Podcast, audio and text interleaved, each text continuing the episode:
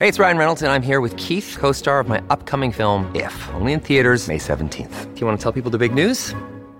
All right, I'll do it. Sign up now and you'll get unlimited for $15 a month and six months of Paramount Plus Essential Plan on us. Mintmobile.com slash switch. Upfront payment of $45 equivalent to $15 per month. Unlimited over 40 gigabytes per month. Face lower speeds. Videos at 480p. Active Mint customers by 531.24 get six months of Paramount Plus Essential Plan. Auto renews after six months. Offer ends May 31st, 2024. Separate Paramount Plus registration required. Terms and conditions apply if rated PG. En 1988, se comentó en este programa de la existencia de un libro tan diminuto como una pastilla de aspirina, y en cuyas ocho páginas estaba impresa la oración del Padre Nuestro, escrita en ocho idiomas. Para muchos lucía como imposible lo de ese libro más pequeño del mundo, como se le dice. Pero lo cierto es que no solo existe, sino que suponemos aún se encuentra en la Biblioteca Nacional de Lima, donde, y para leer su microscópica caligrafía, se requiere de una lupa especial. Lo anterior motivó a varios escuchas de este programa para comunicarse informándonos que aquí en Venezuela existía una copia del liliputiense volumen, algo que lamentablemente no pudimos comprobar, así como tampoco localizar otro libro diminuto escrito por un preso cubano, y del cual circularon copias en nuestro país en la década de los mismos años 80, siglo XX.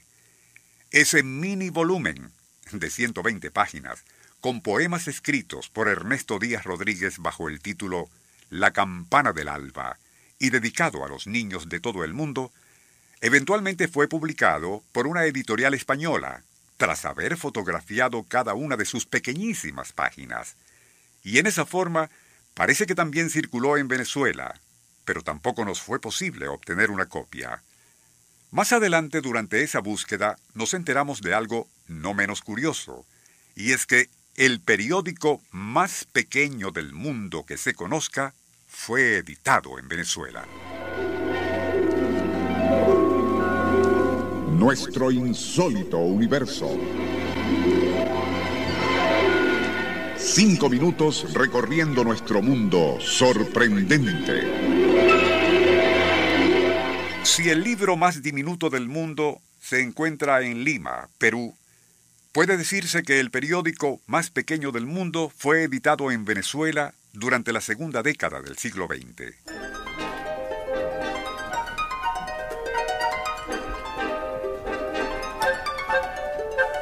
Risueñamente bautizado como El Coloso, su primer ejemplar salió a la calle en junio de 1915, y no precisamente en Caracas, sino en Altagracia de Orituco, Estado Guárico.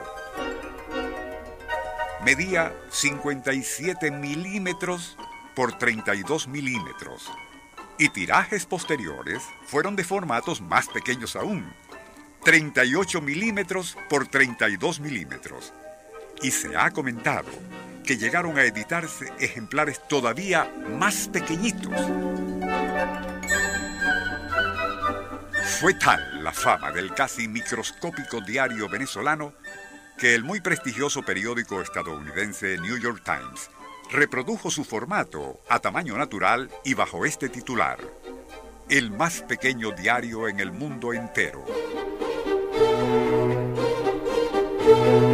Nosotros tuvimos la oportunidad de examinar parte del contenido del ejemplar número 3, correspondiente al 12 de octubre de 1915, donde aparecía un poema dedicado al Día de la Raza, escrito por el señor Juan Hidalgo, así como una crónica acerca de la cotidianidad con la firma de un tal Don Zoilo.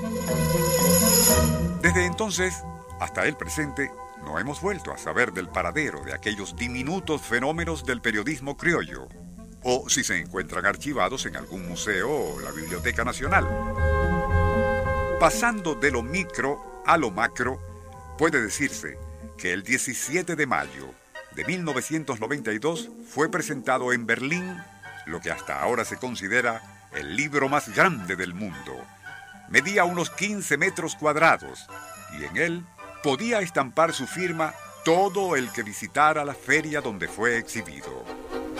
Por cierto que todas aquellas rúbricas, en solo un año y medio, llenaron completamente y por ambos lados las 120 páginas de aquel macrovolumen.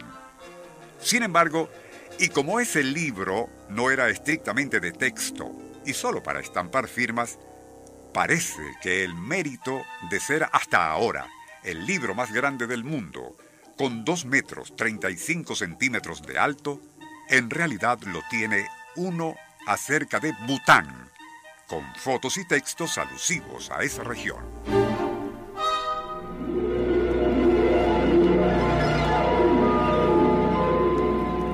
Nuestro insólito universo. Email insólitouniverso.hotmail.com